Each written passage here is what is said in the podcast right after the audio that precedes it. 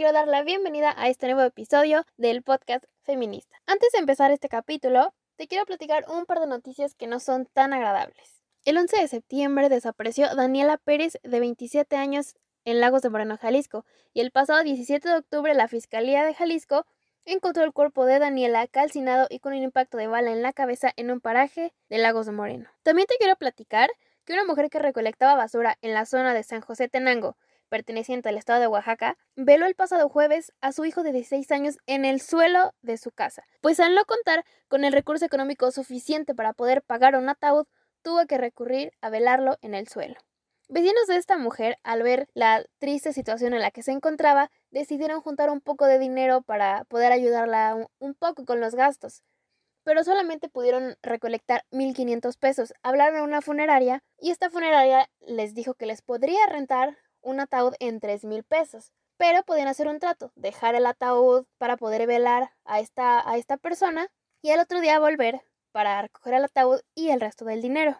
A la mañana siguiente, los trabajadores de la funeraria regresaron al lugar donde estaba velando al pequeño y pues se encontraron con la sorpresa de que los vecinos no habían podido juntar el dinero restante, por lo que tuvieron que sacar el cuerpo del menor para volverlo a poner en el piso. Esto indignó a muchísimos, muchísimos más vecinos y fue que este caso llegó a oídos del presidente auxiliar de esta comunidad y él fue quien decidió auxiliar a esta mujer de escasos recursos le brindó un espacio en el panteón municipal y obviamente pues le dio un ataúd para su pequeño. Y bueno, a través de Instagram te pregunté sobre qué tema querías que te platicara esta semana. Te di a escoger dos. Teníamos el tema de las feminazis y el tema de Marisela y Rubí. Ganó el caso de Marisela y Rubí. Esta historia comenzó en 2008, cuando Rubí conoció a Sergio Barraza, quien tiempo después se convertiría en su esposo y padre de su pequeña. Rubí se fue a vivir con Sergio unos meses después de un breve romance y comenzó a alejarse de su familia. Sergio la mantenía encerrada en su casa y su familia comenzó a sospechar que algo malo estaba sucediendo. Marisela, mamá de Rubí, fue a buscar a su hija al domicilio donde vivía con Sergio y al llegar solo lo encontró a él y a su nieta. Sergio le dijo a Marisela que Rubí se había ido con otro hombre y que no la iba a volver a ver. Al día siguiente, Marisela volvió al lugar y se llevó la sorpresa con que Sergio ya no estaba y tampoco estaba su nieta. Marisela comenzó a buscar a su hija por todos lados, incluso pegó fotos de Rubí en postes, en tiendas, en todos lados para ver si alguien había visto, porque en la fiscalía no le recibían la denuncia de la desaparición de su hija. Después de un tiempo de estar buscando a Rubí, un hombre contactó a Marisela y le dijo que tenía información sobre qué es lo que había pasado con Rubí. Este hombre le contó a Marisela que Sergio y su hermano habían ido a una colonia cercana a donde ellos vivían para pedirles ayuda a un par de jóvenes y a este hombre que te cuento que eh, habló con Marisela para pedirles ayuda porque necesitaban mover unos muebles y que les iban a pagar por ayudarles a hacer la mudanza. Así que dos de estos hombres fueron con Sergio y su hermano para ayudar a moverle esos muebles. Al regresar a dejar a estos hombres, Sergio se notaba un poco nervioso, a lo que este hombre, le preguntó que qué es lo que había pasado. Sergio le dijo que había matado a Rubí, que necesitaba su ayuda porque necesitaba llevar el cuerpo a un lugar donde no lo pudieran encontrar. Así que fueron a dejar a Rubí a un marranero, la metieron en un tambo de basura y le prendieron fuego. Así fue como Marisela se enteró que Sergio había asesinado a Rubí. Pero bueno, como todos sabemos, no se puede abrir una carpeta de investigación sin un cuerpo. Así que ella junto con su familia iniciaron una búsqueda para poder encontrar el cuerpo de Rubí y pasaron muchas semanas y no encontraban ningún rastro del cuerpo o de los restos de Rubí. Marisela sabía que necesitaba saber dónde estaba Sergio para poder encontrar el cuerpo de Rubí.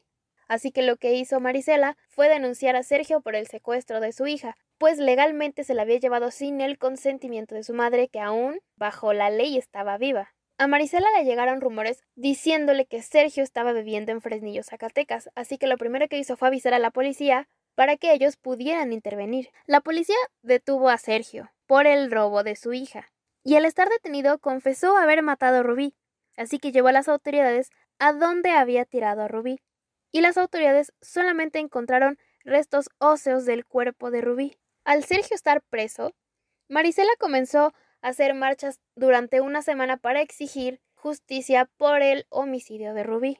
En abril del 2010 comenzó el juicio oral en contra de Sergio, y te quiero platicar que este es uno de los primeros feminicidas juzgado bajo el nuevo sistema de justicia penal en el país.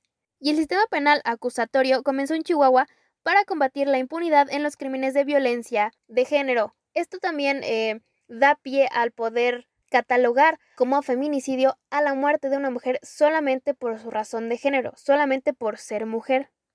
En el juicio en contra de Sergio, en el juicio en contra de Sergio declararon Marisela, el padrastro de Sergio, su hermano, el testigo protegido que fue el que le contó a Marisela los hechos y un par de policías. Uno de los policías señaló que recibió una llamada del padrastro de Sergio diciendo que Sergio había matado a Rubí y al momento de declarar el padrastro de Sergio, solamente señaló que Sergio había golpeado muy fuerte a Rubí y que él no sabía nada de lo que había pasado.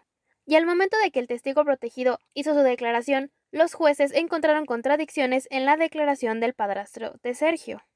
Uno de los arqueólogos forenses que estaba examinando el caso también declaró que se encontraron signos de violencia en los restos óseos, y después de todas estas declaraciones, los jueces se metieron a deliberar el caso para poder dar una respuesta. Pero antes de esto, Sergio le pidió perdón a Marisela en el juicio.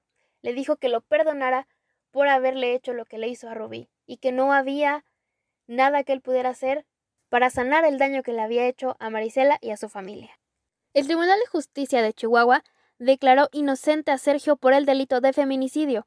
Esta sentencia dejó muy mal a Marisela y a su familia, y ellos salieron a marchar todos los días para exigir justicia por el feminicidio de su hija. Al ver todas estas marchas, la Fiscalía General del Estado de Chihuahua declaró que no se tenían las pruebas suficientes para imputarle una sentencia a Sergio. Este tema se convirtió en algo muy mediático, pues los jueces que estuvieron presentes en el caso y que fueron los culpables de que a Sergio no se le imputara una sentencia, estuvieron incluso en televisión nacional explicando el por qué no habían condenado a Sergio. Pero te pregunto, ¿con las pruebas que se tenían no eran suficientes con una declaración de un testigo, con la declaración de Sergio, e incluso cuando Sergio le pidió perdón a Marisela, ¿no eran pruebas suficientes? Semanas después de esto, Lucha Castro, la abogada de Marisela, señaló que había, pues, de dos, o abrir un nuevo caso o una sentencia de reemplazo, pues el caso que tenía la Fiscalía y el Tribunal estaba mal construido, Así que ella pidió una sentencia de reemplazo ante el tribunal, y el tribunal de Chihuahua revocó la sentencia y encontró culpable a Sergio por el feminicidio de Rubí. Pero obviamente Sergio se iba a ir de Chihuahua, no se iba a quedar ahí sabiendo que él era culpable, así que la tarea de Marisela era encontrarlo. Marisela comenzó a hacer marchas por todo el país, acompañada de las madres de otras mujeres muertas y desaparecidas. Marisela recorrió estado tras estado hasta que llegó a la Ciudad de México. Ahí Marisela encontró a Sergio, avisó a la policía y ¿qué creen? Sergio se volvió a escapar. Después de unos meses, avisan a Marisela que Sergio estaba viviendo en Fresnillo y que también estaba relacionado con el cártel de los Zetas. Así que ella decidió, junto con Juan, uno de los hermanos de Rubí, que se irían a vivir a Fresnillo, para así poder vigilar a Sergio de cerca. Allá pasaron varios meses vigilando, siguiéndolo, hasta que un día decidieron seguirlo, cuando él se subió a una camioneta, así que Marisela y Juan decidieron ir tras él. Sergio se dio cuenta de esto, así que solo pasó a un lado de ellos y con eso fue suficiente para que se dieran cuenta que era cierto. Sergio estaba relacionado con los Zetas y a partir de ese momento supieron que corrían un gran peligro al estar tras él. Marisela acudió a la Fiscalía General de Chihuahua para platicarle sobre lo que estaba pasando y para ver si se podía hacer algo al respecto. ¿Y qué creen que fue lo que dijo? ¿Y qué crees que fue lo que dijo la fiscalía? ¿Qué crees que dijeron los agentes? Pues que ellos tenían que pedirle permiso propiamente al, al jefe de los Zetas en ese momento para poder arrestar a Sergio. Entonces, si ellos no daban permiso para que Sergio fuera arrestado, pues no podían hacer prácticamente nada. Y pues ahí qué se hace. Así que Marisela y Juan decidieron volver a Chihuahua, pero las cosas cambiaron totalmente, pues César Duarte se convirtió en gobernador. Y bueno, como tú ya sabes, César Duarte es un personaje muy famoso en la política de nuestro país. Pues bueno, nada más te cuento que fue acusado por malversación de fondos y ahora está detenido en Estados Unidos. Pero bueno, volviendo al tema, Marisela en diciembre de 2010 comenzó a ir y a venir de Ciudad Juárez a Chihuahua para hacer un plantón frente al Palacio de Gobierno, en donde pues obviamente exigía justicia por el feminicidio de su hija. Duarte, al ver este plantón, decide contactar a Marisela con el nuevo fiscal Carlos Salas para hacer una comparecencia del caso. En esta comparecencia, Marisela les cuentas todo lo que sabía de Sergio, todo lo que había visto y le habían dicho cuando ella estuvo en Fresnillo. Así que el fiscal se compromete a, a, abrir una línea de investigación, ¿no? Así que bueno, Marisela volvió a creer en la justicia mexicana, y mientras esto sucedía, ella iba a permanecer afuera del Palacio de Gobierno esperando a que se hiciera justicia. El 16 de diciembre de 2010, Marisela fue asesinada de un balazo en la cabeza a las afueras del Palacio de Gobierno de la ciudad de Chihuahua. ¿Cómo es que asesinan a una persona afuera del Palacio de Gobierno? Era la pregunta que todos los medios de comunicación le hacían al señor Duarte. ¿Cómo es posible que nadie vio? ¿Cómo es posible que haya pasado afuera del Palacio de Gobierno? Era lo que todos, todos le preguntaban al querido gobernador Duarte. Y ahí la indignación colectiva llegó al límite, pues la gente salía a marchar todos los días para exigir justicia por el asesinato de Marisela. Y pues aunque no la conocieran, sabían que estuvo constantemente luchando para hacer justicia por el feminicidio de su hija. Y pues obviamente el gobierno de Chihuahua al ver esto tenía que demostrar su capacidad de solución ante un hecho como este, ¿no? Entonces necesitaba encontrar al culpable para, para poder ya cerrar el caso. Mucha gente calificó este suceso como un crimen de Estado, pues el gobierno de algún modo se estaba beneficiando con esa situación, pues porque Marisela sabía demasiado, tal vez de algún nexo del gobierno con algún cártel de crimen organizado. ¿Tú qué piensas? ¿Habrá sido un crimen de Estado? Bueno, como el gobierno de Chihuahua tenía el compromiso de demostrar su capacidad de solución a este tipo de acciones, pues la fiscalía anunció que tenían al asesino material de Marisela. El nombre de esta persona era José Enrique Jiménez. Y bueno, aquí vemos a un Mario Aburto más, ¿no? Pues la fiscalía lo único que tenía era un arma y una declaración. José Enrique Jiménez apareció en todos los medios de comunicación declarándose culpable, diciendo yo maté a Marisela. Ricardo, el hermano de Marisela, fue testigo del asesinato y sabía que Enrique no era el asesino. Ricardo señaló que quien asesinó a Marisela fue Andy Barraza, nada más y nada menos que el hermano de Sergio. Y Marisela, antes de morir, denunció ante la fiscalía que Andy la había amenazado de muerte. ¿Y qué crees? La fiscalía obviamente no hizo nada. La familia de Marisela había señalado a Andy Barraza como el asesino material de Marisela, pero simplemente la fiscalía decidió ignorar esto y seguir con la línea de José Enrique fue y así se mantuvieron. Enrique fue trasladado al cerezo de Aquiles Cerdán en Chihuahua y después de unas semanas de estar dentro le dice a su defensora yo no maté a la señora Marisela. Y bueno, esto ya te imaginarás que causó un revuelco en toda la línea de investigación y con base a esto se inició el protocolo Estambul. Este es un examen eh, psicológico y médico que utilizan las autoridades para determinar si alguien sufrió tortura, psicológica o física. Y sí, Enrique sufrió tortura psicológica y física, pues para decir que él era el asesino de Marisela. Después de esto, eh, la defensora de Enrique preparó un juicio oral para que él pudiera ser exonerado del caso de Marisela. ¿Y qué crees? Pues el 31 de diciembre de 2014 la Fiscalía General de Chihuahua anunció que Enrique murió de un infarto. Y pues así concluyó la carpeta de investigación del asesinato de Marisela. Y finalmente, el 16 de noviembre de 2015, Sergio Barraza es asesinado en Zacatecas. Esto después de haberse enfrentado contra militares. Y pues al morir Sergio, la carpeta de investigación por el asesinato de Rubí se cerró. Y así termina un caso más de impunidad, un caso más de lo que es México, de lo que es nuestro sistema de justicia penal. Este caso es un símbolo, es un símbolo de lucha, es un símbolo de amor, pues Marisela, al amar tanto a su hija, jamás se rindió, en buscar justicia y por ello murió, murió por su hija, murió exigiendo justicia. Marisela evidenció todas las fallas en el sistema de justicia que tiene nuestro país, pero ella nos enseña a que no debemos rendirnos nunca. Es un caso sumamente fuerte, sumamente impactante por el nivel de cinismo que tuvo el gobierno mexicano ante las acciones, porque claramente no actuó, no hizo nada. Rubí murió y no se hizo justicia. Marisela murió y tampoco se hizo justicia.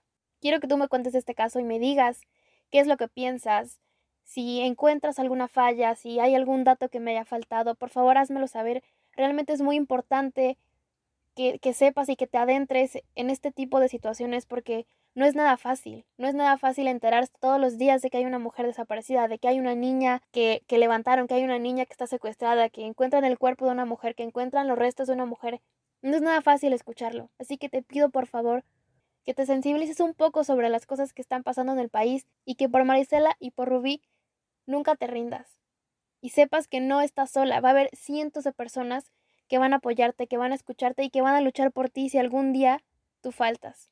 Así que por favor te pido que, que me dejes tus comentarios, que me dejes tus opiniones y que si tienes algún otro tema del que te gustaría hablar, por favor házmelo saber. Para mí es muy importante. La información que te conté hoy la saqué de un documental de Netflix llamado Las tres muertes de Marisela Escobedo, la saqué de diversos registros de periódicos como Proceso, como El Universal, también de diferentes documentales que encontré en YouTube, así que te agradezco muchísimo, muchísimo que hayas llegado hasta aquí, que hayas llegado al final. Y si te gustó esto, por favor compártelo, por favor apóyame, porque es un trabajo muy importante para mí, muy importante dar a conocer este tipo de casos. Así que de verdad te agradezco de todo corazón que hayas llegado hasta aquí, que me hayas escuchado todo este tiempo. Recuerda lavarte tus manos, usar cubrebocas y solamente salir si es completamente necesario. Te mando un abrazo y adiós. Nos escuchamos la próxima semana.